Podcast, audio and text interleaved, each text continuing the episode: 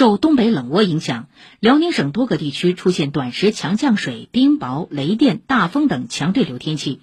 辽宁省防汛抗旱指挥部昨天介绍，强降雨导致全省共有十三座小型水库超汛线。截至昨天，辽宁省大连、沈阳、鞍山、本溪等地共转移群众四千四百三十人。此外，根据山西气象部门预报，未来两天，山西全省有小到中雨，局部地区大到暴雨。经会商研判，山西省防汛抗旱指挥部决定从昨天十二点启动省级防汛四级应急响应。截至当天八点，全省共转移人员一万零七百零四人，关闭景区七十四个。另据记者从甘肃、陕西等有关部门了解到，因受强降雨的影响，为确保游客生命财产安全，甘肃省天水市麦积山景区、陕西关山草原旅游风景区等多个知名旅游景点宣布暂停开放。